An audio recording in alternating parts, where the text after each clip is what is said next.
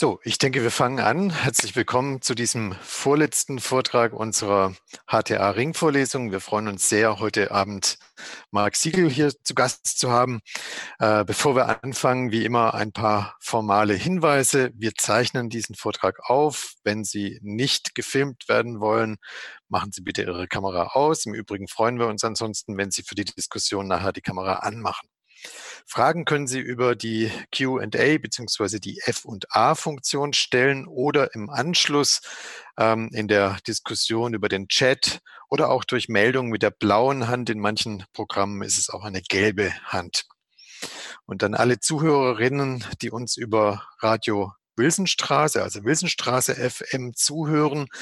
Auch Sie können Fragen stellen und zwar, indem Sie sie senden an die folgende Mailadresse kirn em.uni-frankfurt.de.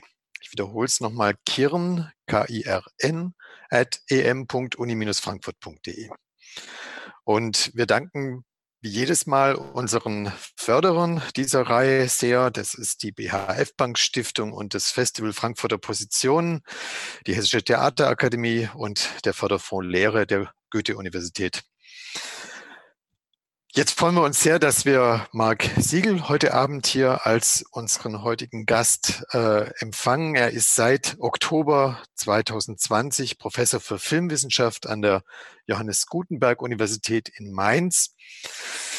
Genau, herzlichen Glückwunsch, auch wenn ein paar Monate verspätet, aber ähm, dieses Mal sozusagen öffentlich. Von Oktober 2018 bis September 2020 hat er eine Professur für Filmwissenschaft an der Goethe-Universität äh, vertreten. Davor war er Vertretungsprofessor an der Universität Hildesheim, der Freien Universität in Berlin und auch hier in Frankfurt. Und lange Jahre war er hier unser sehr geschätzter Kollege. Er hat das Institut entscheidend mitgeprägt durch seine Ausrichtung auf Avantgarde-Kino, insbesondere europäischer und amerikanischer Underground der 1960er Jahre und Queer Studies. Marc ist auch als freier Kurator tätig und hat zuletzt das Festival, Publikations- und Ausstellungsprojekt Edit Film Culture im Jahr 2018 mitkuratiert. Und er ist außerdem im Beirat des ähm, der Forum Expanded Sektion bei der Berlinale und Mitgründer des Künstlerkollektivs CHEAP oder C-H-E-A-P. Ich weiß nicht ganz genau, was richtig ist. 2017 wurde es an der FU Berlin habilitiert. Und wir freuen uns nun ganz besonders, dass er unsere Einladung und unseren Vorschlag angenommen hat, heute Abend hier über das norwegisch-deutsche Künstlerinnenkollektiv Winge Müller zu sprechen, das er seit langen Jahren begleitet als ähm, in vieler Hinsicht, glaube ich, Gesprächspartner, Zuschauer, ähm, aber auch immer wieder äh, sehr aktiv und ähm, über das er meines Wissens ja am Institut noch nie was gemacht hat, ähm, aber immer mal wieder mir erzählt hat. Und ich freue mich sehr, dass er heute unter diesem Stichwort Wingemüller und das ideologische Leitungswasser über dieses äh, Duo uns etwas ähm, hier vortragen wird und dabei sicher auch einen wichtigen Beitrag zu der Debatte leisten wird, die wir hier in Frankfurt im Augenblick ja alle führen. Wie soll es eigentlich mit dem Stadttheater weitergehen als Institution? Gerade dann, wenn es wie hier in Frankfurt jetzt ganz neu ähm, aufgestellt werden soll mit neuen Bauten, ist es eine zentrale Frage, die, glaube ich, in der Theaterwissenschaft extrem wichtig werden wird in den kommenden Jahren und die natürlich das ganze Theater betrifft. Marc, the floor is yours. Herzlich willkommen und vielen Dank, dass du heute Abend hier bist. Ja, danke, danke sehr, Nikolaus. Das war wirklich sehr, sehr lieb von dir, diese schöne Einführung. Ähm, und äh, ich werde, ähm, es ist in der Tat eigentlich das erste Mal, dass ich überhaupt was zu äh, Wegert Wingen Idemüller präsentiere. Ich habe äh, das äh, Glück, Privileg gehabt, schon öffentliche Diskussionen mit den beiden zu führen in Norwegen und in Polen. Aber über ihre Arbeit habe ich noch nicht ähm, äh, so wissenschaftlich gemacht und das ist heute mein erster Versuch. Ähm, aber ich wechsle jetzt ins Englische. Ähm, yes, und ich, um, okay, and I'll just start my PowerPoint here.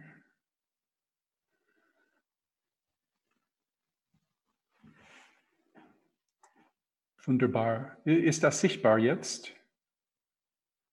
Ja. Okay, danke, Niklas. Yeah, so once again, thank you, uh, Nikolaus and Julia Schade for the invitation to return to Frankfurt and to Mousonturm. I'm very happy to be here, but I'd be much happier actually to be there. I've long admired Nikolaus's work in Theaterwissenschaft from the disciplinary distance of my position within Filmwissenschaft in the Institute. Um, although I'm not really such a disciplinary queen myself, um, but it's really quite an honor to have this opportunity to join in the discussion one of your lecture series. So thank you for that. My talk will be um, about um, 50, 55 minutes uh, with a lot of clips. So it um, will hopefully keep you engaged.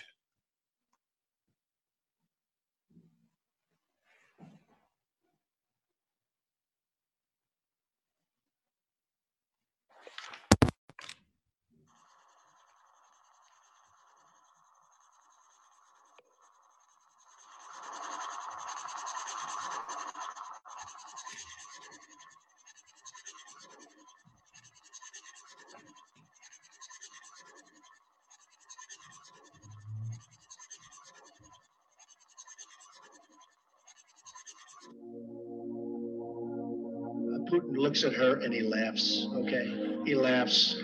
He'd rather have a puppet as president of No the United puppet, States. no puppet. And it's pretty clear. You're the puppet. I know nothing about Russia. Talking about Gitmo, right? Guantanamo Bay. Which, by the way, which, by the way, we are keeping open.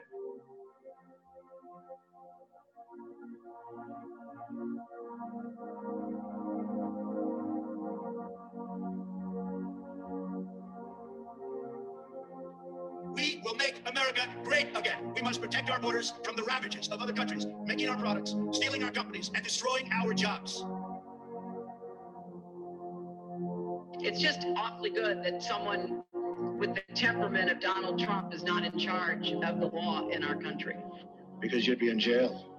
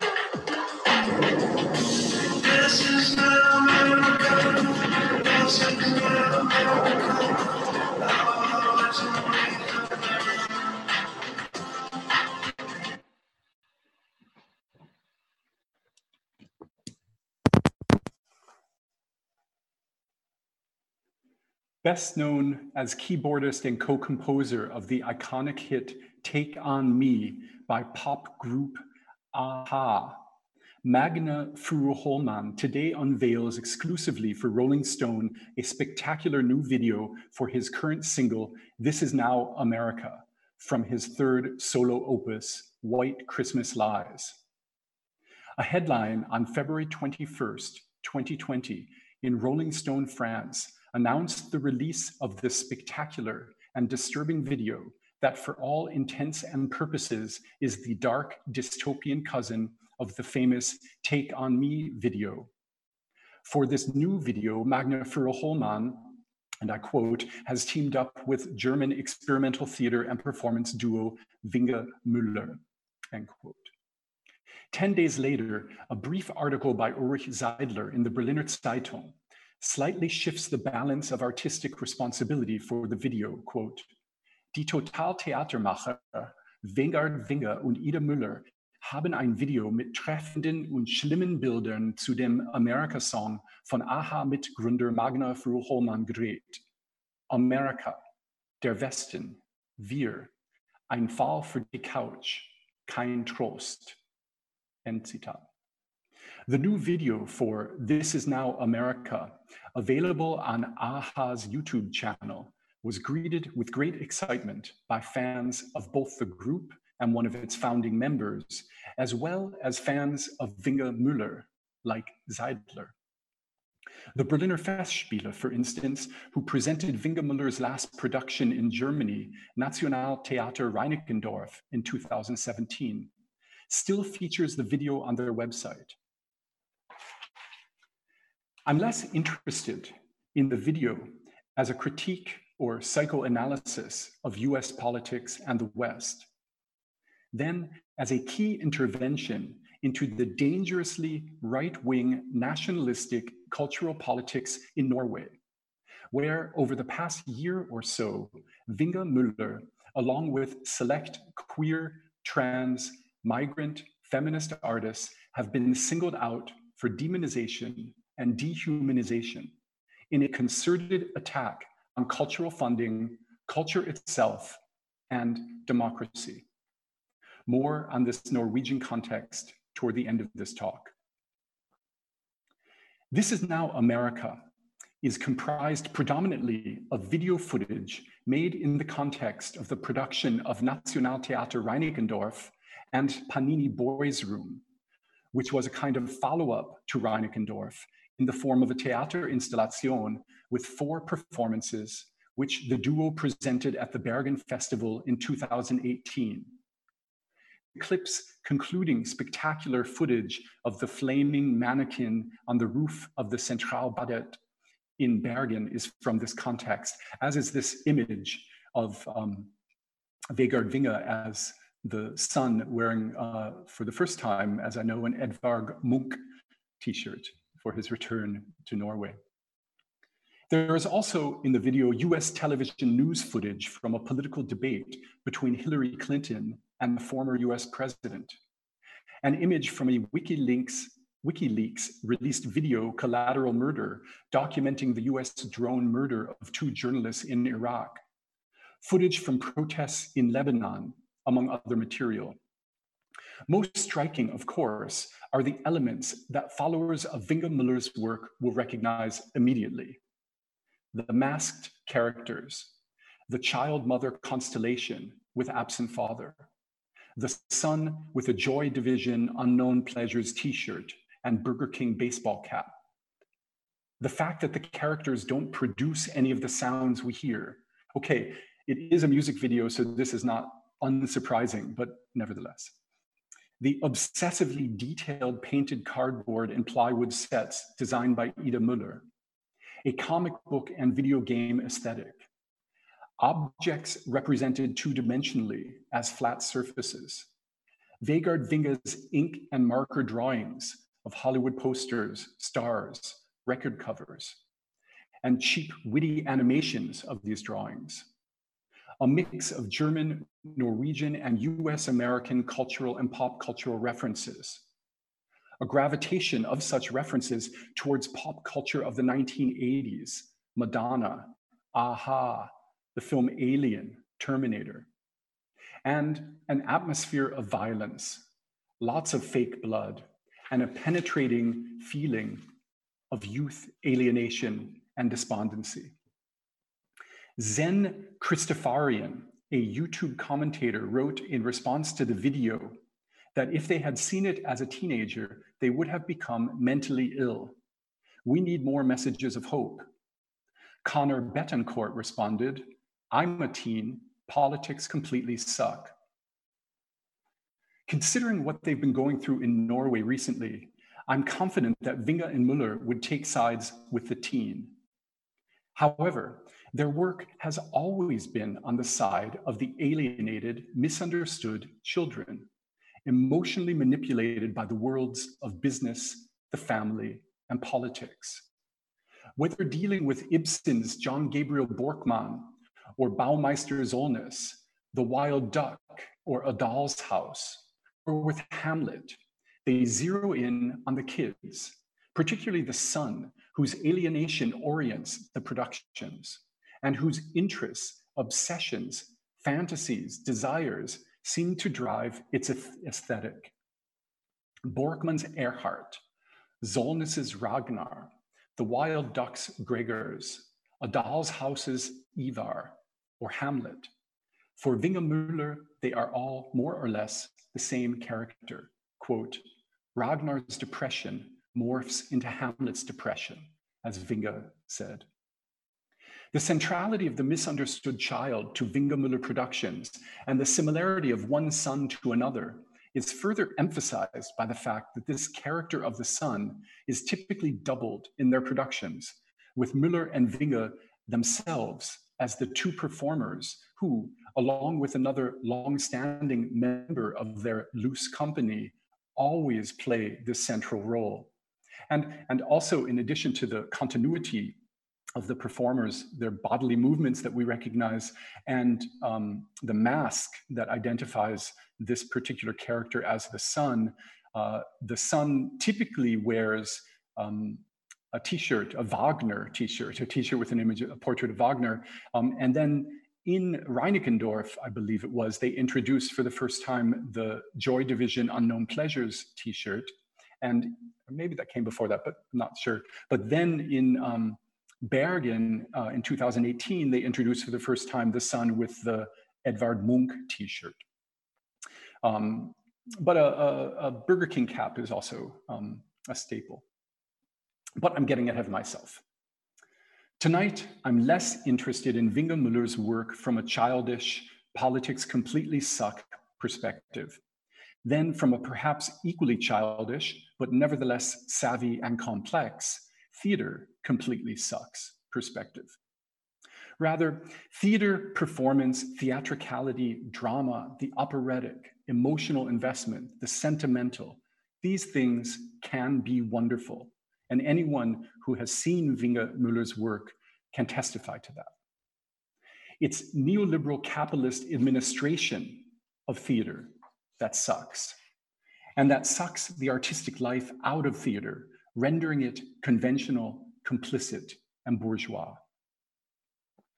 I'd like to introduce you tonight to the work of Vega, Vegard Vinge and Idemner. And to do so, I will focus on one aspect of their complex, extensive, and evolving work, one that seems particularly important to it and to us as we face both attacks on culture from the right and the conventionalization of theater and performance at the hands of a neoliberal project-based cultural economy.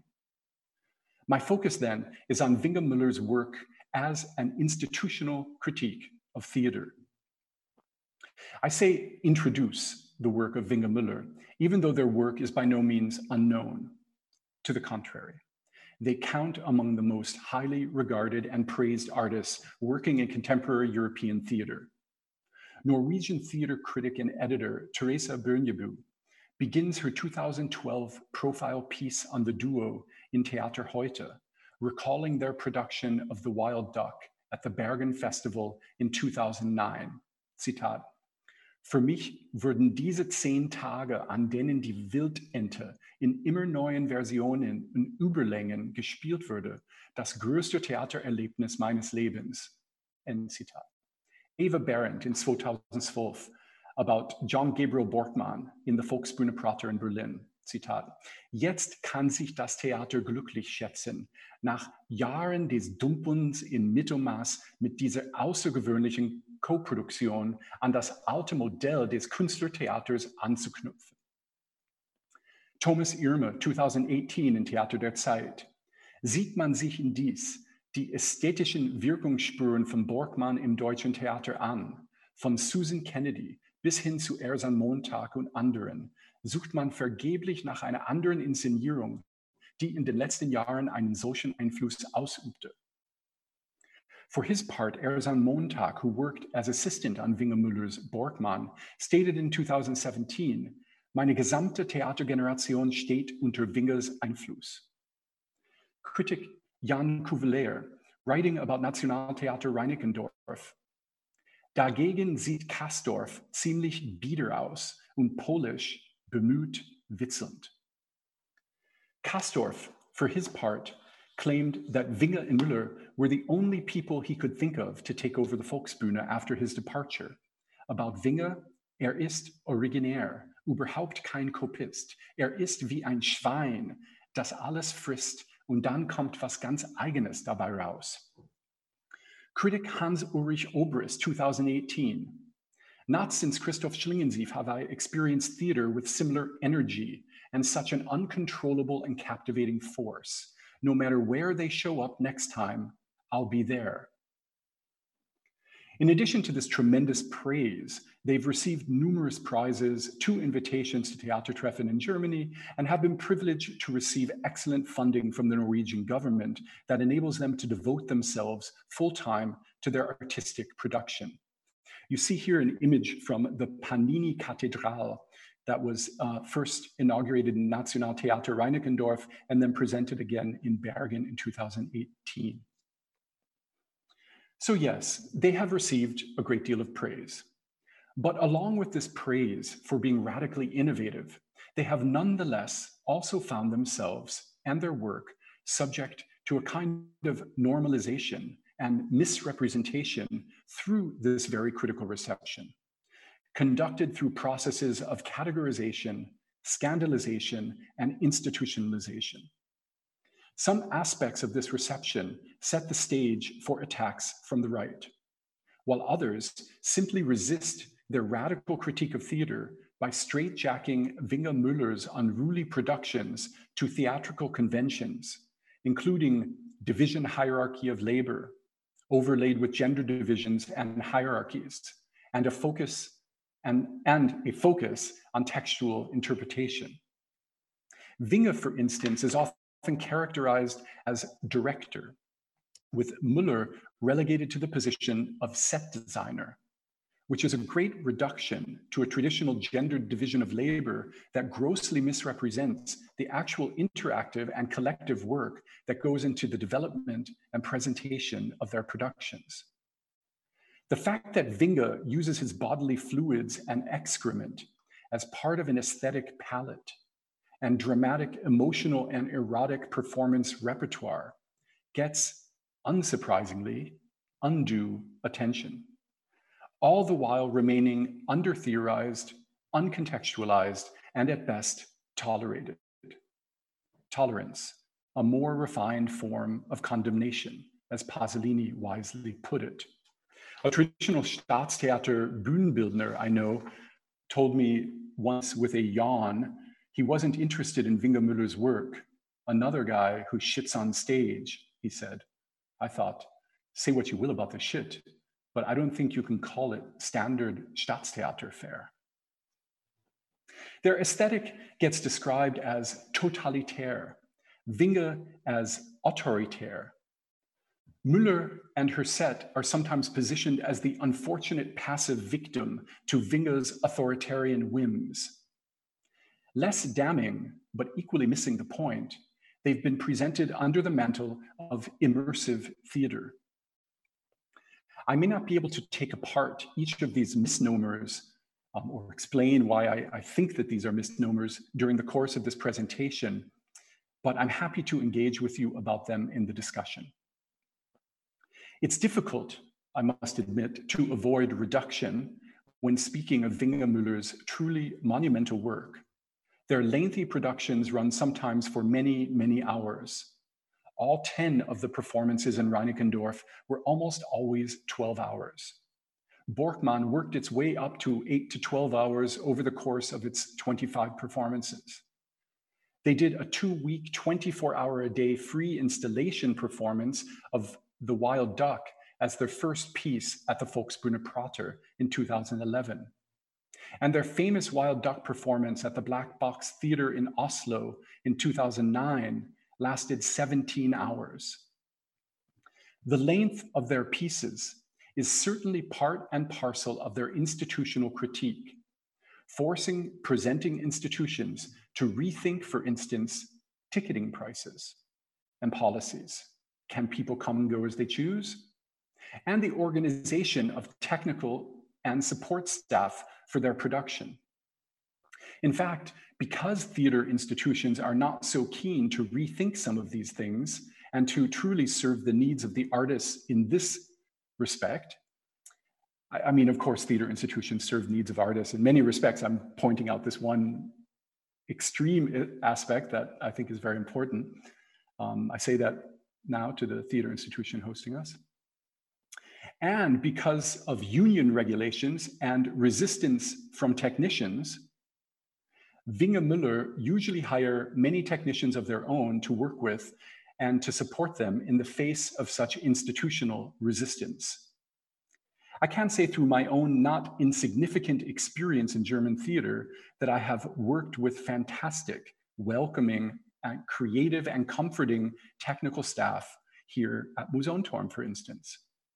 Nevertheless, as anyone who's worked in German theater knows, the first response of a staff technician to any request out of the ordinary is geht nicht. The length of their pieces also puts pressure on audiences, of course, another important part of the institution, disallowing the standard intermissions, the standard emissions. Yeah, um, disallowing the standard intermissions that enable socializing and networking, and refusing an audience a simple entertaining night out at the theater after a dinner with friends. With that in mind, let me nevertheless show you some short excerpts from an okayish recording of John Gabriel Borkmann to give you a sense of what are perhaps the most characteristic elements of their aesthetic. I mentioned many above, but let me just clarify that one key innovation of their work is the fact that performers and represented objects do not generate any of the sounds we attribute to them. All sounds, voices, footsteps, other bodily sounds, and those of objects are either produced in advance or spoken live and then synced to the movements and gestures of the performers. This further exacerbates the artificial computer game or animated comic like reality of the world of their productions. And it also makes for part of their dynamism and tension. As audience, as audience members hear a sound and attempt to synchronize it with the movements of a particular character. This can be hilarious at times and also strangely affecting, emotionally involving I should, um, I should, what am I saying here? Um, I say this can be hilarious at times and also strangely affecting, emotionally involving. I should also add, as a counter to the notion of Vinge's supposedly totalitarian presence, that part of the excitement and tension in the pieces is due to the fact that performers have the freedom to initiate the synchronization process, beginning a movement that calls for a sound, which then the sound technician has to supply. And I think you get a sense of this in this next clip I'll show from Borkman of this give and take between the performer and the sound technician. Um, um, in terms of who's generating uh, the synchronization, who's, who's initiating the process of synchronization. So we'll see now um, a four minute clip. Um, I, I, chose longer clips because I think it's a way to get a sense of dur the duration that one has um, in one of their performances, uh, the experience of duration. And so this is a clip from Borkman where we see um, the two sisters, Ella and uh, Gunhild um, um, meeting up and having tea.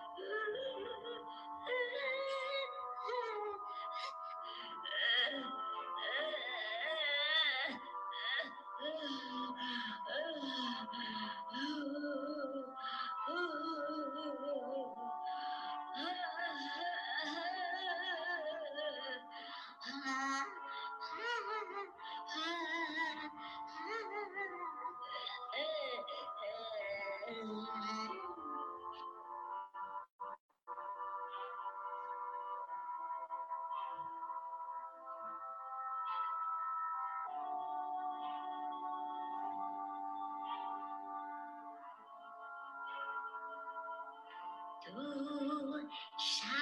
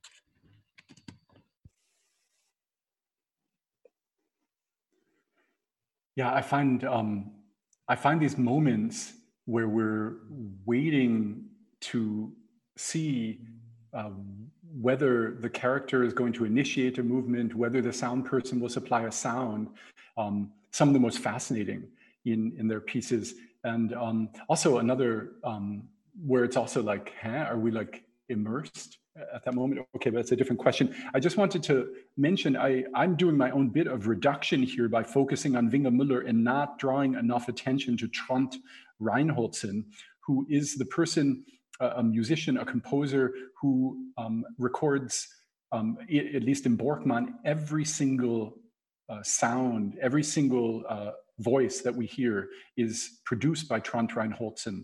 Um, and in uh, Zwölf which I will get to, um, he uh, actually was there live um, um, producing the sounds and thereby had more control over the um, composition um, as it was, the musical composition as it was evolving.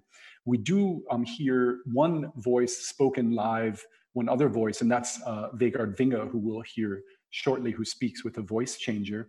And then the last thing I'd mention here is one of the other qualities um, that we get is uh, the use of repetition, um, which is always helpful because otherwise we probably can't understand what the heck they're saying. But um, but that's I think not the reason they do it. But there is a, a reduction in the selection of text and then repetition. Oops. Speaking of repetition, we just show the same clip again. One second. Great. Um, so now I'll, I'll, show one more clip from uh, Borkman where we see um, the son Erhard um, performed here um, by Ida Müller.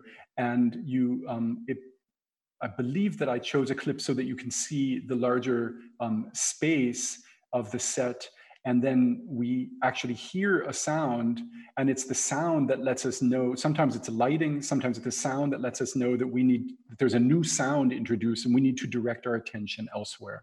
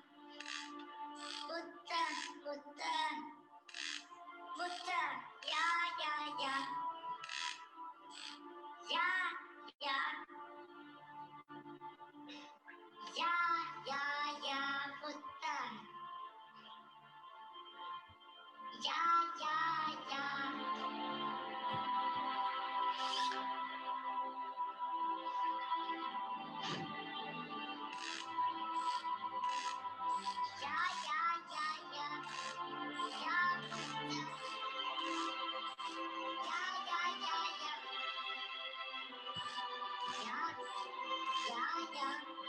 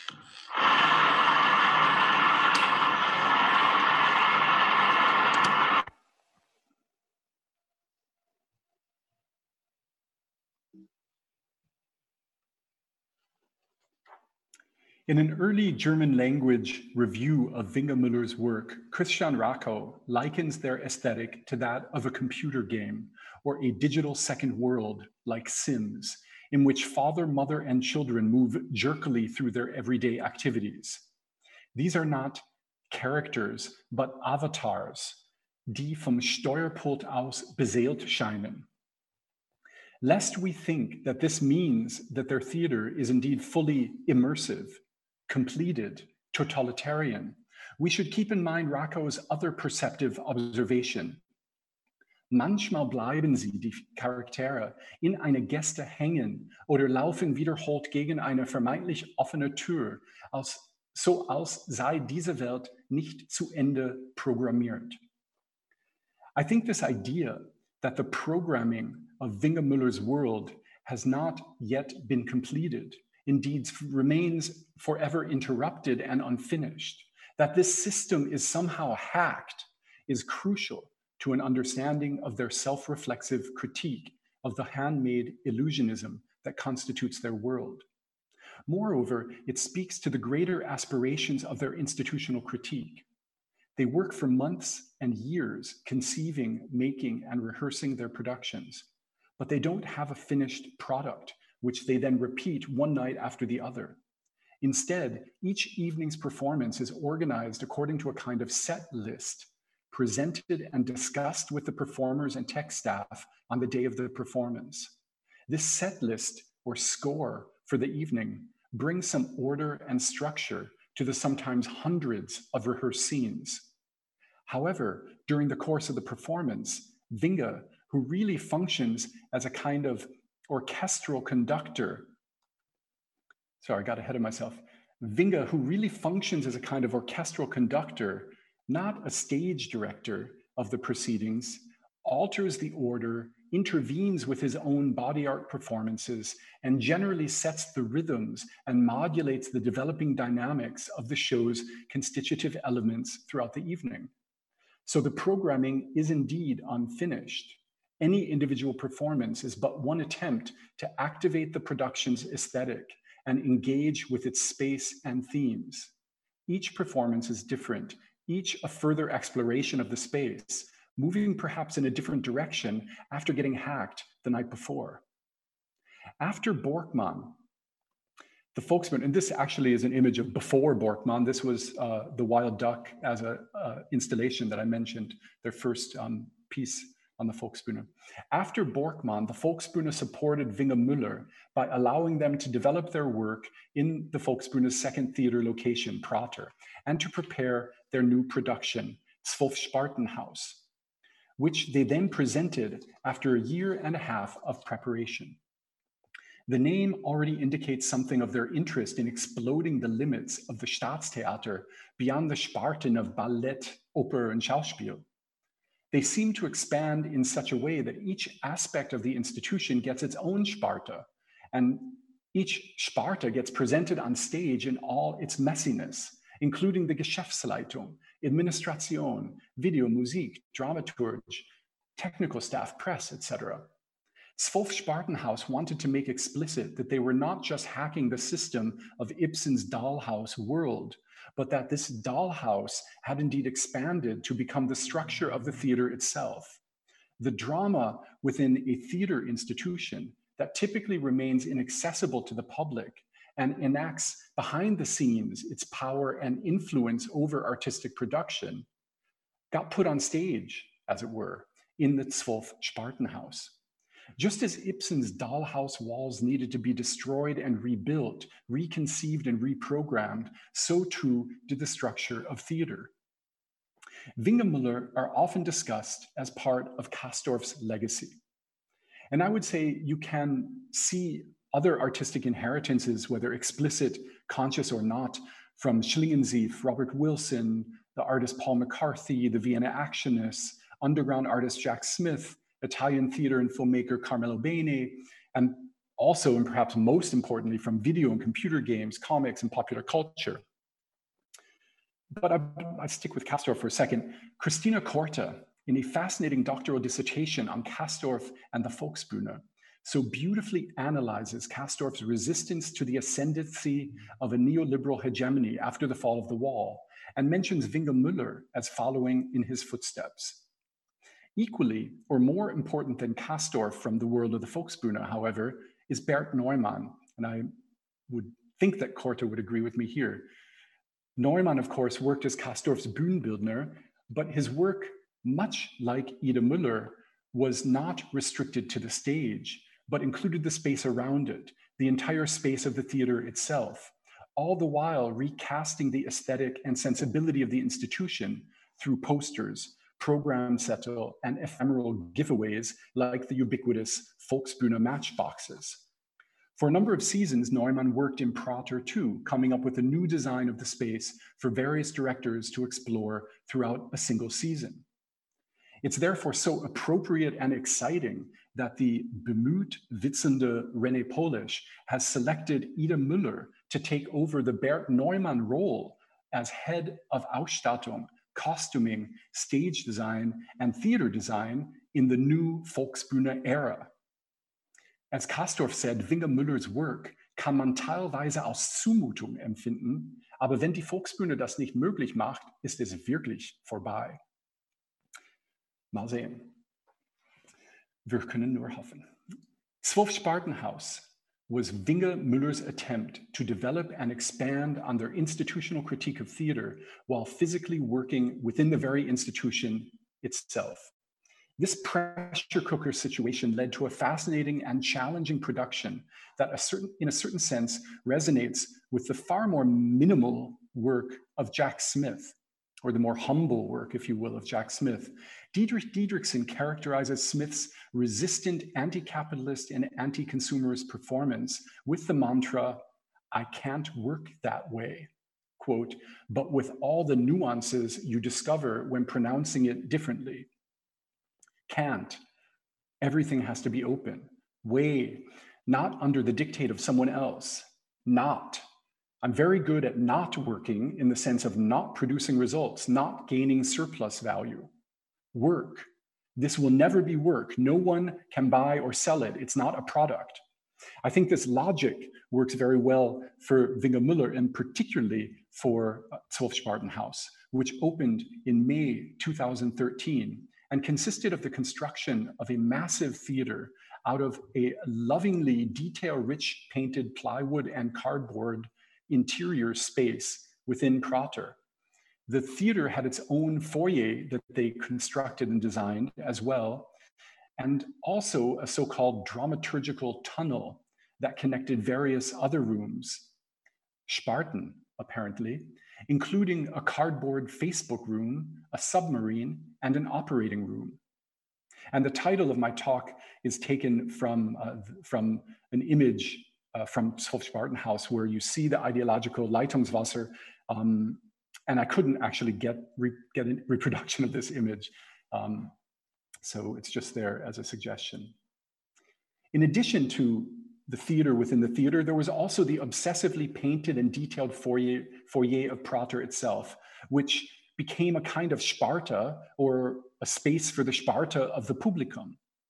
Yet, nevertheless, it was separated from the body of the main theater by plywood walls and plexiglass with peepholes of sorts.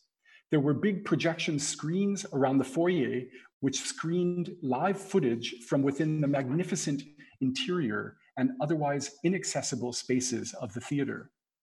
During the nine or 10 show run of the abruptly halted production, the audience was never granted more than a peek into the depths of the theater that Vinge and Müller so lovingly over months constructed. The audiences got a walk once or twice, a walk through the dram- dramaturgical tunnel, and they received a chance to view some live action performance behind the plexiglass or on screens. The tensions between the Zwölf Spartenhaus and the actual Zwölf Sparten of the Volksbühne, if you will, came to a head when Vinge was alleged to have thrown his own feces at the audience. He didn't and to injure a Volksbühne technician and threaten the safety of the audience. This, at least, was the version that the Volksbühne administration presented to the press to the Intendant Castorf, who was away in Bayreuth, and to Vinge in a warning letter, which the artist, in inimitable style, read aloud to the audience at the performance after he received it. During this performance, Vinge announced his Kündigung, after which the company nevertheless gave a number of other performances. What interests me here is how Vinge brings the Sparte of the Geschäftsführung und Intendanz, and with them the institutional constrictions under which the artist labors, into the drama of his production, all the while remaining in character within the fictional world of his show. Before I show two clips from Zwölf Spartenhaus, it's worth noting that this mode of incorporating the labor conditions and restrictions of the institution into the fictional world of his performance is something Vinge often does sometimes with hilarious and subversive results. For instance, and this unfortunately I didn't experience, but I read about, during the celebrated and in the press castigated, some parts of the press castigated production of The Wild Duck at the Bergen Festival in 2009, which lasted from 6 p.m. until 4 a.m. Zitat, Die Theatermacher waren also nicht im geringsten der Bitte des Festspieldirektors Per Boye Hansen nach, nachgekommen, die Aufführungsdauer zu reduzieren. Im Gegenteil, sie expandierte weiter. Im Sergeantenkostüm mit dem Namensschild Gregors Werle forderte Wegard Winger Abend, ups, Abend für Abend den, den Festspielchef heraus, der immer um Mitternacht herum auftauchte und mehrere Mal aktiv eingriffen die Vorstellung abbrach. Während sich Gregors zum alter Ego des mitspielenden Werkführers Vinge entwickelte, wurde Boye Hansen automatisch als Großhändler Werle gecastet. End. With that in mind, let me show you two clips from the live video footage that audience members saw who came to the performance after Vinge received his Kündigungs uh, or his Warnungsbrief. And as I mentioned earlier briefly, Vinge is usually the only one in the productions who speaks live uh, with a voice changer, however. Um, although in, in Reinickendorf, there was another uh, person speaking who often um, would be mistaken for Vinge, but actually has speaks completely differently and has different take than Vinge. But so so you'll see here Vinge in um, in one of their working offices in Prater, so a production office for um, Vinge Müller, so another Sparta, if you will, um, speaking, and you'll get used to his Mickey Mouse like voice.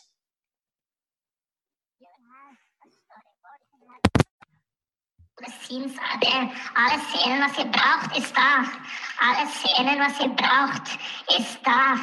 Es gibt keinen Grund, hier reinzugehen. Das gibt keinen Grund. Es gibt keinen Grund, hier reinzugehen. Oh. Es gibt keinen Grund reinzugehen und diesen Kabel, weil muss, ich bin mein eigener Kabelträger. Es gibt keinen Grund reinzugehen. Bleib bitte draußen. Bitte geh nicht dran. Nimm eure Karten. Ich mache das selber.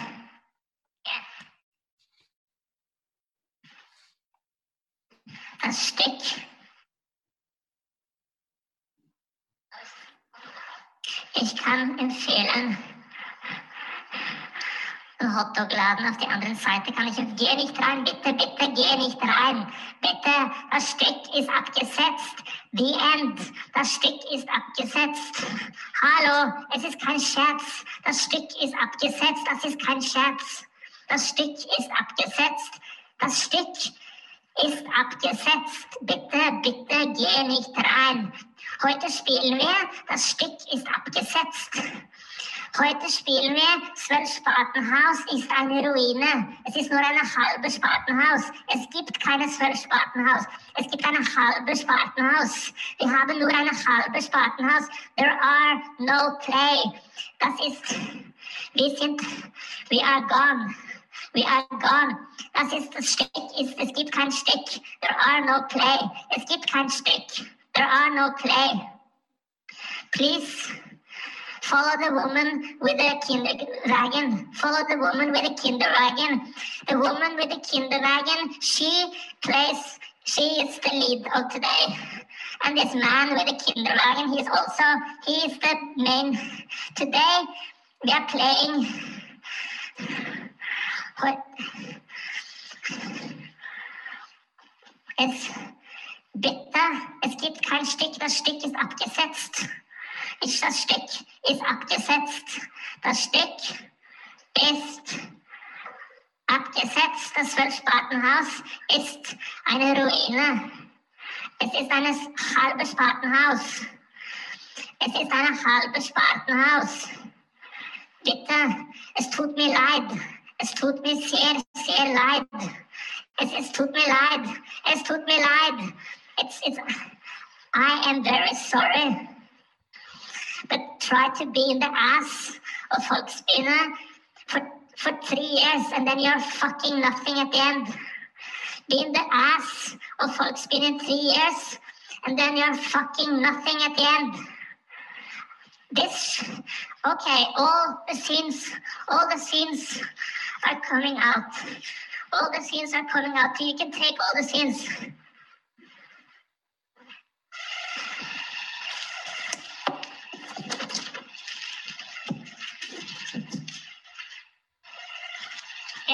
Don't need to go in. Take the scenes. Take the scenes. Take the scenes. Here, have the scenes. I'll give you the scenes. You can have the scenes here. You have the storyboard. Everybody can have one storyboard. The storyboard. Here. Here. Here you can have. Take the. This is the scenes. You can take the scenes. Take the scenes and bring it at home. Take the scenes and bring it. Take the scenes. Here's another scene. Das war eine spektakulär. Das war another scene. Another scene. Another scene. Here, take all the scenes. Take all the scenes and don't get in. There's nothing to see. There's nichts zu sehen. Es ist nur Administration. Es gibt nur Admini Ad an Administration. There are no scenes. There are no scenes. Are not just today the administration is playing. The administration is playing. The administration is playing. So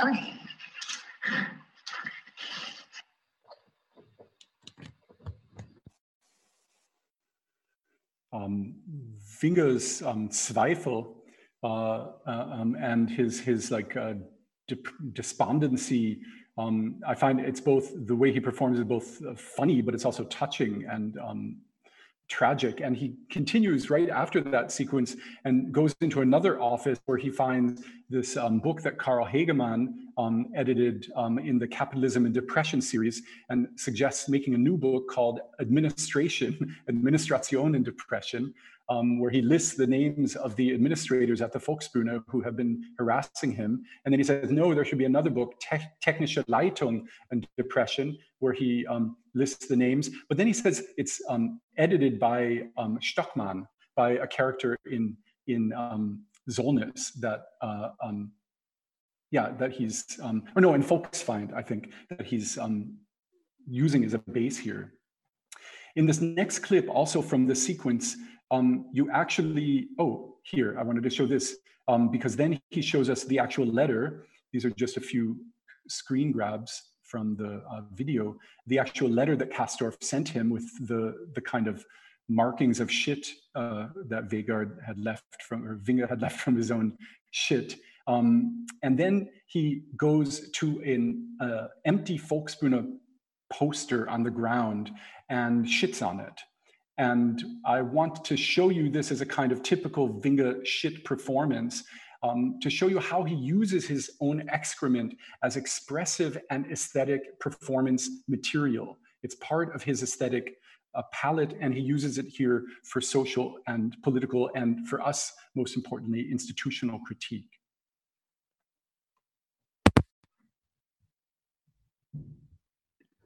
Das ist Das ist for Kantine, Linienstraße, Linienstraße.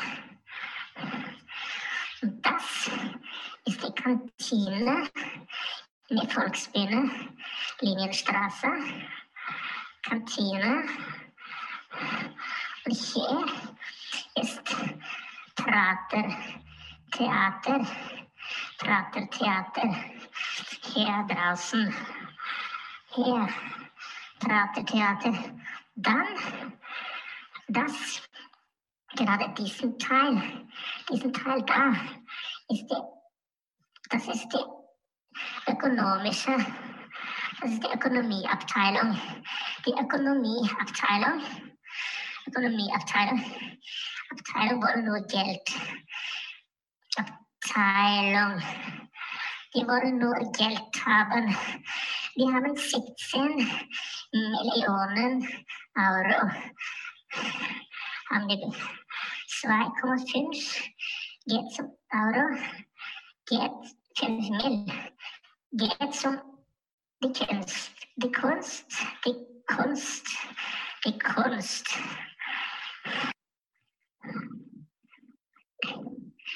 Das ist für die, das ist für die Administration. Das ist, also hat uns Mutter muss das ruhig halten. Das ist. Hier. 90 Prozent Steuergelder. Steuergelder, 10 Prozent Einnahmen, 10 Prozent Einnahmen, Namen. Warum, war, warum, warum kostet, kostet mein, mein zwölf Spartenhaus, Haus 25 Euro. Warum?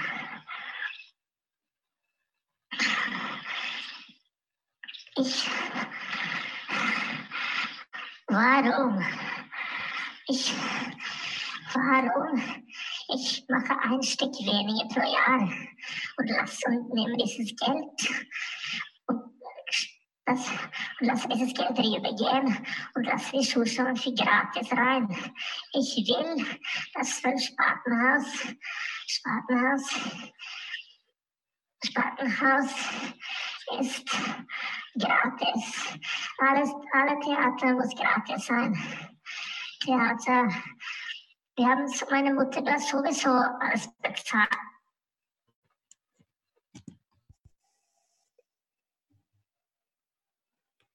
Oops.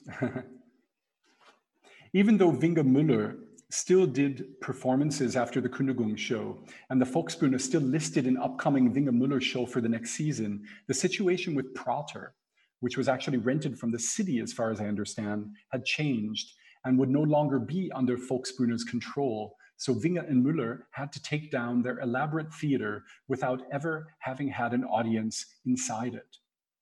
Over the next four years, they developed a new production called Nationaltheater Reinickendorf and co-produced by the Berliner Festspiele. Nationaltheater Reinickendorf took its name from the section of Berlin, not exactly a section on Berlin's typical cultural map, where they built their theater in the cavernous space of a former munitions, munitions factory. It became a kind of realization of the promise of Zwölfspartenhaus. I have a number of wonderful images I could show you here. After a premiere evening, the 10 other shows were named after the storage containers which stored the sets, props, and costumes that the duo had accumulated over their years of performance and which they often reused, always reused, repainted, reconceived for each new production. And in um, uh, Nationaltheater Reinickendorf, you're seeing um, some gorgeous images. Here's the theater space. There's a lot of similarity to the space that they had constructed uh, within uh, Zwölfspartenhaus. I just would just show you some images and then I have a brief clip before I conclude.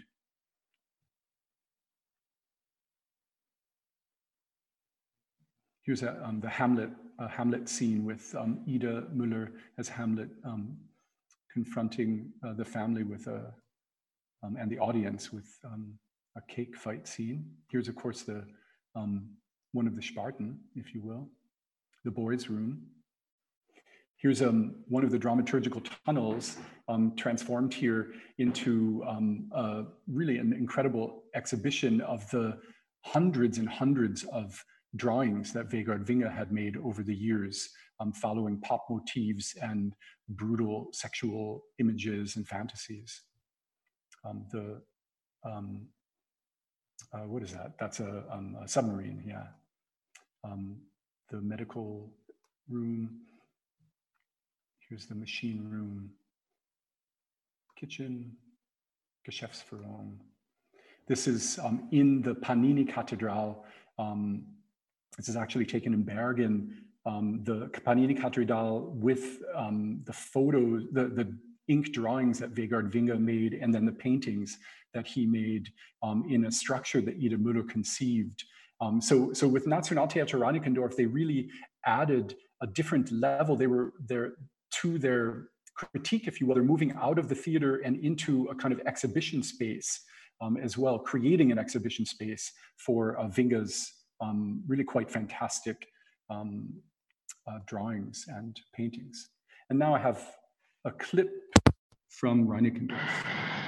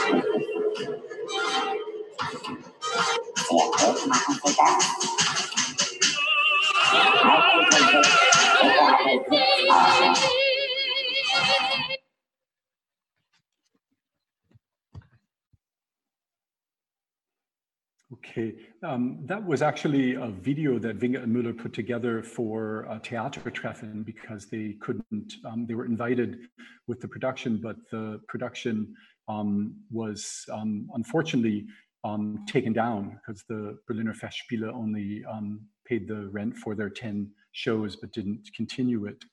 so that was a, a made for Theatertreffen. It was actually never shown. So that was just to give you a sense of it. And I'm now coming to my conclusion. I guess I wouldn't be a responsible uh, speaker about Vinge and Müller if I um, kept to my agreed time. But I am close to the end. Um, while preparing for their new work on the Volksbühne, where Müller, as I said, will be head Ausstatter and designer um, of the posters, etc., and the two of them will contribute new productions to the repertoire. The two artists retreated to Norway to prepare, with Müller returning uh, pre-corona as needed for Volksbühne preparations. The Norway they returned to was under the strong influence of a newly powerful right-wing populist libertarian-oriented party, not unlike the AfD in its racist desire to push for a nationalistic Leitkultur and to eradicate any kind of resistant performance and cultural work. Minoritized artists and performers in Norway are regularly ridiculed in the Norwegian press and on television these days, their work taken out of context in order to condemn it as obscene or and unworthy of funding. Some artists have been receiving physical threats from networks of right, right-wing politicians, journalists, and extremists, and some have been falsely accused of violence against politicians. When it turns out, in fact, that the violence done was self inflicted by the wife of the Minister of Justice. This is actually a crazy thing that um, this um, performance that Pia Maria Roll, Hanan Benammar, Sarah Baban, and Maurice van der Veer did a performance these four people put on called Ways of Seeing at the Black Box Theater in Oslo in 2018, where they were um, investigating um, international right wing um, extremism. And they had images of different politicians' homes projected. And the wife of the Minister of Justice, whose home was projected, um, actually vandalized her own home, set her own car on fire, and said that it was done by these theater makers. And the head of the, the, the government supported this false claim, which after a year and a half of um, court trial, of being um, attacked in the press, they actually found out that it was indeed this, um, the wife of the Minister of Justice who had uh, done this herself. She apparently is now in jail. Her husband, the Minister of Justice, had to step down, but there has no been, there's not been an official apology to these people who have suffered tremendously as a result of this. So this is the crazy atmosphere going on right now um, in um, in Norway. And Vinge and Müller have, in addition, perhaps to um, these people who made ways of seeing, been uh, the most prominent people singled out for particular ridicule and attack.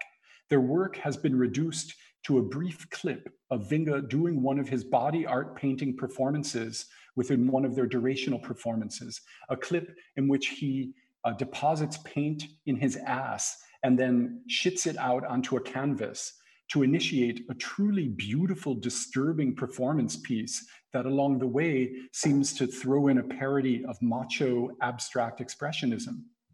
At any rate, um, the interest here is for TV shows um, in Norway and some um, uh, parody TV shows in Norway are actually showing um, this clip of um, a clip from one of Vinge's performances showing um, simply his ass as he shits out the paint. It's a clip they found online, which they take out of context and rescore. And that's actually the reason why I didn't show um, uh, the many possible clips I could have shown um, of, of the, those acts in order to protect Vinge and Müller from um, more attacks. The purpose of such attacks is quite clear to scandalize the public, intimidate the artists, and put pressure on the government, not just to cut funding for Vinge Müller, but to cut funding for culture itself. That's what Oh yeah, I just said that. That's why I didn't show any image of Vinge shitting or pissing, even though I must say that those moments in his performances are some of the most powerful and erotically unhinging that I have ever experienced. The scary thing about this political attack on culture in Norway is that few public figures or institutions are speaking out against it and speaking out in support of the artists. Moreover, this attack on culture is not restricted to Norway. There are also attacks on Müller in the same context in the Russian and Hungarian press as well. As we already know, such political repression of culture is here in Germany as well. I just refer to the um, extensive um, investigation that Peter Lauterbach and uh, John Gutz, I believe is his name, documented in the Süddeutsche of the um, uh, attacks of the AfD on culture. We should also think of the 70 million euro granted to Erika Steinbach's Erasmus Stiftung, um, which I read about today, to support the further decay of democratic, cultural, and intellectual work. That is why Magne Furuholmen's video, This Is Now America, can be read as a comment on Norway as well. Furuholman, who is on the advisory board to the Bergen Festival and is, is somewhat of a massive star, a kind of untouchable god in Norway. He was knighted by King Harald in 2012. So he's a very important public figure, and he was the only public figure to offer support in the form of a collaboration on this video to Vinge and Müller. He contacted them through a mutual friend and invited them to work with his son, a video maker, on the video. Vinge, long an a-ha fan, as we know from his productions, referred jokingly to the video as his selling out.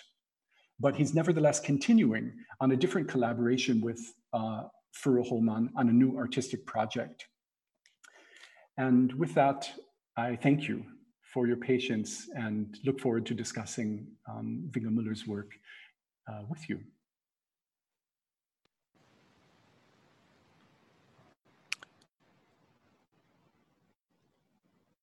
Maybe I'll stop sharing um, my screen. Great. Yeah, um, thank you so much for this uh, wonderful talk, which was really in the spirit, I think, of uh, Vinge Müller, also in terms of um, going beyond any limit of time.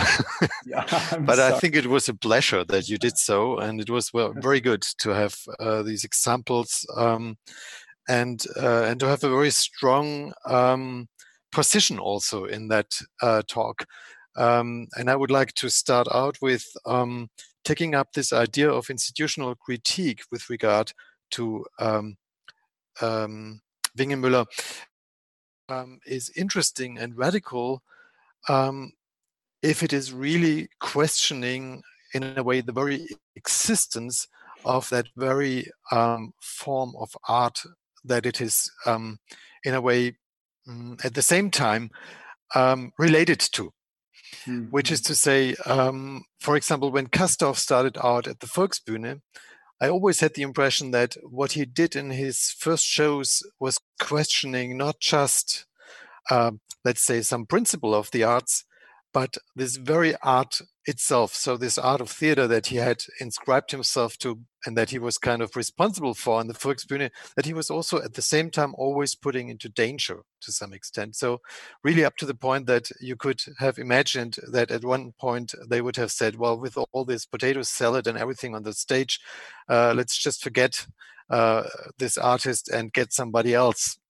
Now with Vegard, Vegard um, Vinge and Ida Müller, on the other hand, um, maybe it's the same problem as with Castorf that um, by now I would say they have become so um, um, well um, well accepted uh, by the institution. Would you still say that they are really radically questioning the institution, or is institutional critique maybe also a way of becoming let's say, a new star in the institution. So is it in the mm. end something like um, a way to, um, well, a kind of mm, edible way of becoming the new king? and if so, what could one do in order to avoid that? And, and do you see there within their institutional critique strategies of avoiding just replacing one authority by another authority, so to speak? Mm-hmm, mm-hmm. No, it's a it's a really relevant question. I mean, institutional critique in the art world is is a kind of genre um, that that functions quite well. Um, that said, I mean, there are some um, it doesn't mean that it's um, okay. I'll stay away from the art world. I was just thinking of um, this wonderful institutional critique, if you will, that Andrea Fraser has recently done, where she published a book um, focusing on all the donors to art museums. Um, so I think, yeah, she still circulates in the art world, but that's also um, from within that point generating a quite important um, uh, point of departure for people to um, investigate the connections between members of the board and the political uh, interests that they represent, which is something that is happening. Um, with Vinge and Müller, I think, um, I mean, I, th I think I would also, I guess I would question what, in what way are they so institutionalized? Um, because um, I I don't get to see um, we don't get to see the performances that often. Um, institutions are scared of them. Um, institutions want to place uh, um, limits on them. I think with Vinge and Müller are they are indeed so uncompromising in their aesthetic that I don't know. I'm, I'm thinking I don't well, for instance, I know I heard a rumor that they were in discussion with a number of different institutions, with the Schaubühne, for instance, but that um, the there were conditions placed on their appearance that Vinge was not allowed on stage, and that um, they could only perform for two and a half hours. Um, and so they, of course, said, fuck you. Um, but um, that's not that's not their work. So in that sense that's one aspect. But i think there's another thing maybe that's more significant or that's equally as as important is that they um, i think they keep pushing what counts as theater. Um, and i think that's why i showed a lot of these images from the panini cathedrale where they actually um, built like for reinickendorf it was almost unused. it wasn't often really used as a site to perform. It was it was an exhibition, um, but it was a kind of set. Uh, there was some video uh, that was shot there. Um, audience members had some opportunities to look at it. In in when they then after Reinickendorf went to Bergen and did the so-called Panini Boys Room, they rebuilt the Panini Cathedrale, and at some point during the the piece, Vinge invited audience members to come on stage while they were performing in one set to um, look at the exhibition. And so the performance was still going on. He didn't interact with the audience. It was just allowing them, hey, here's an exhibition to go see. So I think that these are just a few ways in which um, I see them continuing to rethink um, what uh, what are the limits of, of possibility for artistic expression within the kind of context that they have grown up in, which is the theater. But I I, I hope actually because I'm uncertain if the theater is so hospitable to them. I, I don't really know in that sense how institutionalized they are. I think people think we know what they do and think we know what it is, but but don't risk um, intendants don't risk the commitment to what it means to engage with them. Um, but I hope that they start going perhaps more in maybe in an art world where I think their work um, also has a lot of resonance. Those are just a few initial thoughts. Now, if we take seriously this uh, institutional critique, then of course we would have to ask next. So, if we want to imagine an institution that would be, um, let's say, the institution um, which could be could become um, the host institution for this kind of art, and institutional critique, of course, also is a questioning of the limits of the art. So, if we take, for example, the limit of the administration, um, of course. Um, um, I guess nobody really likes uh, the administration, at least if it's um, this kind of second world uh, that we all have to fight in whichever institution we work. Um, but then, how can we? Do we have to think about another administration? Do we think about a kind of Marxian idea of people just um, coming to terms without any kind of third instance uh, interfering? Um, so, how mm. where would that go to i mean is it a questioning of the order of let's say um, destruction or would you see some kind of deconstruction that is to say some kind of affirmative um, also um, well while questioning um, the art institution, also affirming it at the same time. And it seems that that, that there is something something of, of that, uh, because I mean they start out with um, let's say the uh, most important um, authors of the Norwegian theater. So of course, if you start out with with Ibsen, then you are within the tradition of uh, uh Norwegian theater, and and then um, questioning that, where do they go? Yeah. Yeah, it's um know it's also important to think. I mean, I, I think institutional critique um, is um, is of is a, a mode of engaging with the institution. It's a mode of working um, on and with and within the institution. Um, I think that so I'm I don't know how I don't think Vinge and Müller would characterize their work as institutional critique. I, I, they're not necessarily interested in in such characterizations. But um but i do think that we see like where did they go? There is an affirmation. It's not a complete destruction but it's i think it's a, it is a destruction of the apparatus in order to try to allow um, other modes of artistic presentation.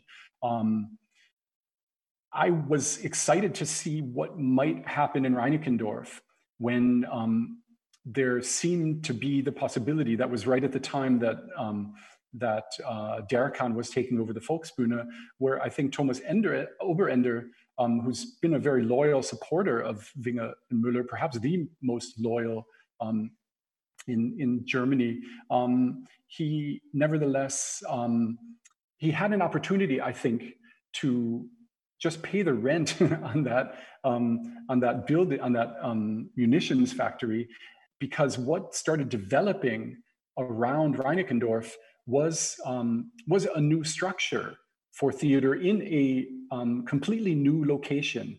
Um, there were different scenes of people who were gathering who internationally who didn't know each other.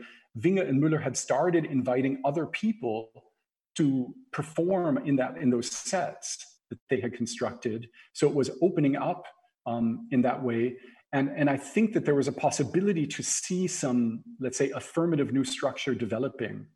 Um, yeah, so I, I, would just say that, mm-hmm. but um, as, as, a, as a thought, but I think it's something I'll think more about. I, I, I need to think more specifically if I want to push this reading, um, um, think more specifically about the history of institutional critique mm-hmm. and, and try to think through how one could understand that in a theater context.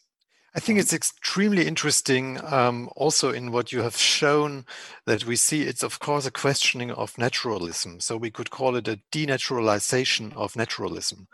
Mm-hmm. Um, and if we take naturalism as still the paradigm of our theater houses to some extent, so our theater mm-hmm. houses in Germany, most of them, uh, if they're old houses, they are built in the late 19, uh, 19th uh, century. So, um, according to the laws of naturalism, so the idea of the fourth wall, the idea of a certain uh, way of building uh, these houses, and that was later on taken uh, taken up, I would say, by the restorative um, period of uh, theater building in the in the 50s.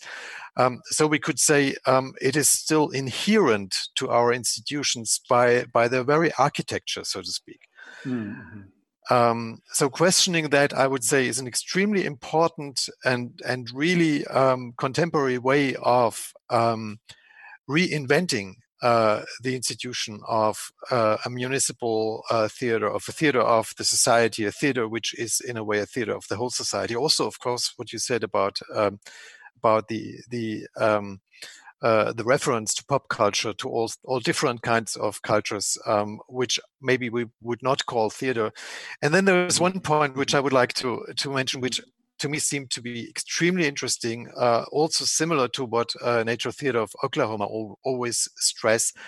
Uh, that is, while you're watching it, uh, you can also sometimes think, well, is that not just really, really bad theater? So is it not really really mm. poor and bad and and theater that we don't want to see and i think this is a sign of quality um, hmm. that's that yeah i i mean i don't i i, I hesitate nor i hesitate i'm hesitating nor because the one i i, I um i'm happy you say it's a sign of quality because i do think there's an there's a kind of cheapness you know very cheap effects um, we see, I mean, you know, self-consciously cheap effects of this also overdoing it with uh, stage blood and everything, um, splatter aesthetics. I just hesitate because I it sounds like um, a kind of Susan Sontag's idea of camp. You know, it's so bad, it's good, and that's something that I feel um, that I've, I've like in other contexts in relation to Jack Smith, for instance, argue against um, that idea because I think that involves a certain disavowal of of something that's actually good. I, I uh, um, like I think that there's there's not necessarily they're not necessarily doing something um, intentionally that they think is bad. I think they think that it's beautiful. I think they think the the I think it's beautiful. The the cheap sets, the also the moments where it doesn't necessarily work, where there's awkward pauses. Um, I don't I don't know if it's bad theater. Um, for me, um, um, yeah, going to the Schaubühne or listening to actually just hearing German actors speak on stage, the way they speak, that's almost always bad theater. Um, whereas what, like here, at least Vinge and Müller um, spare us the actors trained virtuosic voices um, and allow us a different way to approach uh, what being on stage is and what being an audience member in relation to figures on stage could mean. So, so that I think is is purely good.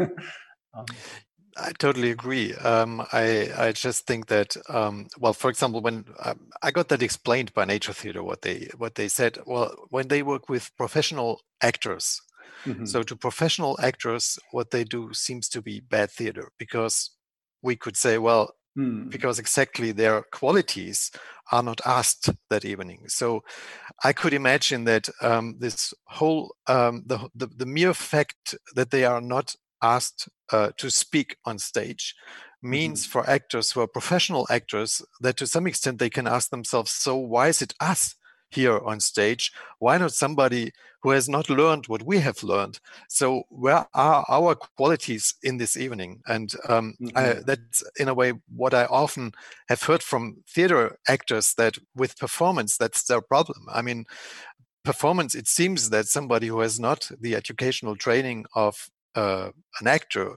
can also do it and mm-hmm. maybe do it even better than uh, they can and of course that's uh, maybe on the level of um, who is supposed to be on stage and who has the the mm. quality who has the education who has the standard to be yeah. part of uh, performance um, well I'm, i think this is a this is a real questioning of the very status of the actor of the profession of the actor also maybe of his um, uh, material base one could say Huh? Mm-hmm. It's, it's interesting you bring that up because I've um, spoken with um, uh, like a couple trained actors who've performed with Vinge Müller, um, and uh, one of whom told me about being um, um, really challenged by her colleagues, um, saying how exactly for the reasons you're talking about. How could you do this? They're taking away your craft, and for this actress, it was just so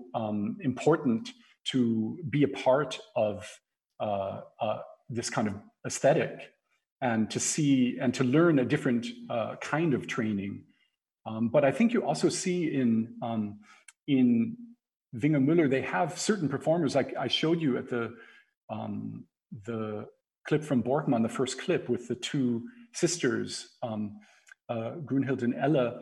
Um, those are two um, uh, Petter and uh, uh, Harald are two of Vinge's oldest performers who are, um, Harald was uh, quite a successful stage actor in um, Norway, is still doing stage work. And these are people who um, found, and I think, so in a sense, there is virtuosity by Vinge Müller um, because those two are, and Ida Müller, who's not a trained actress, they are virtuosic at the kind of mimicry and movements and simulations that they that they make. I mean, we I think got that in the sense from the audience reaction to Inga uh, to to Ida Müller as Erhard, um, you know, kicking the ball and everything. How just spectacular that is! Not just the theater technique, but the way that she sinks her body to these strange sounds is is a new kind of virtuosic theater.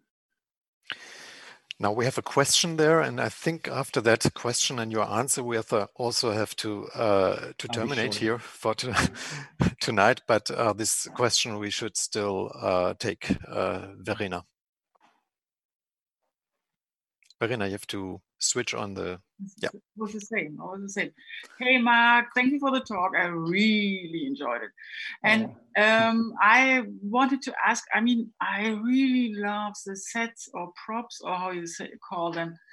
And um, um, it's actually in the moment when uh, Vinge um, Vinge um, uh, throughout the, the, the um, photos or copies of the scenes out of the window. I was asking myself, especially when you also said then that sometimes they are reusing their, their sets and repainting them. How do they document their, their work? Or mm. you, can you say anything about that? I mean, I, um, it's a good question. I mean, I know when I first, um, I didn't see that scene happen in Zwölf-Spartenhaus. Um, I was at Zwölf-Spartenhaus a few times, but I didn't see that. But I um, just saw it um, in the video material that Ida um, Müller um, fortunately lent for me to see. Um, so I just watched it last week um, and was just, I was so moved watching that and, and kind of teary eyed, like, Vegard, don't throw it away.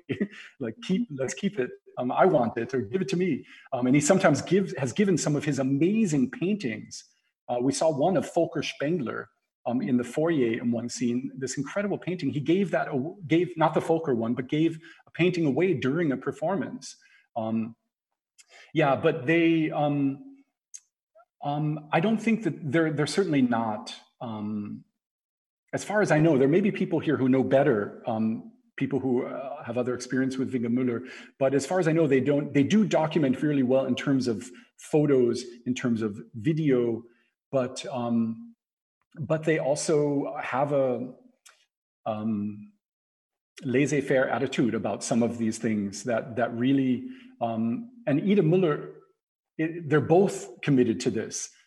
Vegard, in some performances, destroys the set, um, repaints, pours paint over something that they all labored on.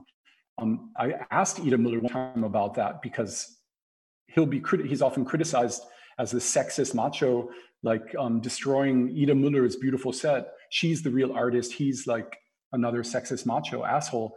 And so I asked, spoke to both of them about that, and she she's like, no, these sets are made to be destroyed. They're they're cardboard and plywood, and she's so so they're they're they recognize that their work is ephemeral, um, but they do they do they do save some some of their stuff if I may ask uh, again, uh, or a little bit further in the direction, that means uh, are they taking care of other of, of their work being filmed also beyond if they do a film themselves? But I mean, if they do just a, um, a, a stage play or so, um, do you know something about that? Um, they do. They do hire their own people to document their work. Um, so they do do that, and they also um, part of the money that they um, they spend a lot of money keeping their work in containers. Um, so it was literal in Reinickendorf. They had nine containers, and in uh, Spartenhaus and some of the material, you see them actually performing in the containers. Um, so they they are saving their work.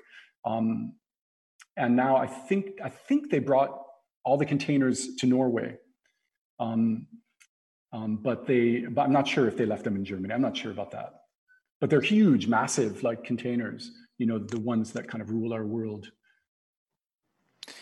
Uh, Mark, there's one question in the Q&A um, oh, container. Um, Judith Benzin asks, do I understand correctly that both Vinge and Müller draw the stage designs? Um, thank you for the question. As far as I know, um, the stage designs really are done by, by uh, Ida Müller. Um, she does the stage designs. The, the, um, they, I think the conception of that, of the stage designs emerges in a kind of organic process with the two of them. Um, I know that Reinickendorf, for instance, um, part of the initiation was was Vinge's um, beginning to um, uh, draw these, um, I think, as therapy to draw, and because he's an obsessive, brilliant artist, but to draw these Panini images.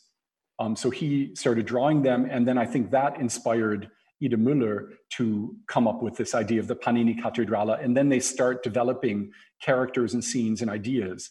But she does the set design, and then the whole um, company who's working on the production paints the sets as part of rehearsal. I've heard from performers that every day when you go into rehearsal, you start painting the set, no matter what your role is.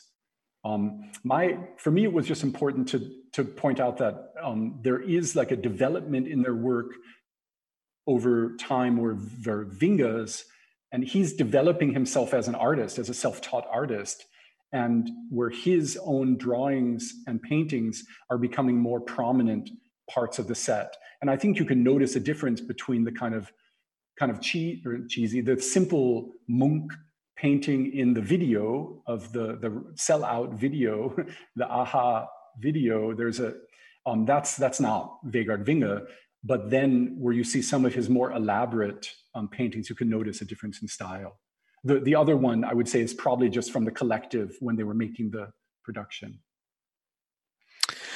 Thank you so much, um, Mark. It was a pleasure to listen to you and uh, to watch the videos that you showed and uh, to to get this passionate talk here in this series. Um, it's really great um, to um, to discuss with you. I would like to go on, uh, but at this point uh, we have to stop and have to leave everybody. Um, uh, have them have a nice evening despite all the lockdown uh, and uh, all the situation.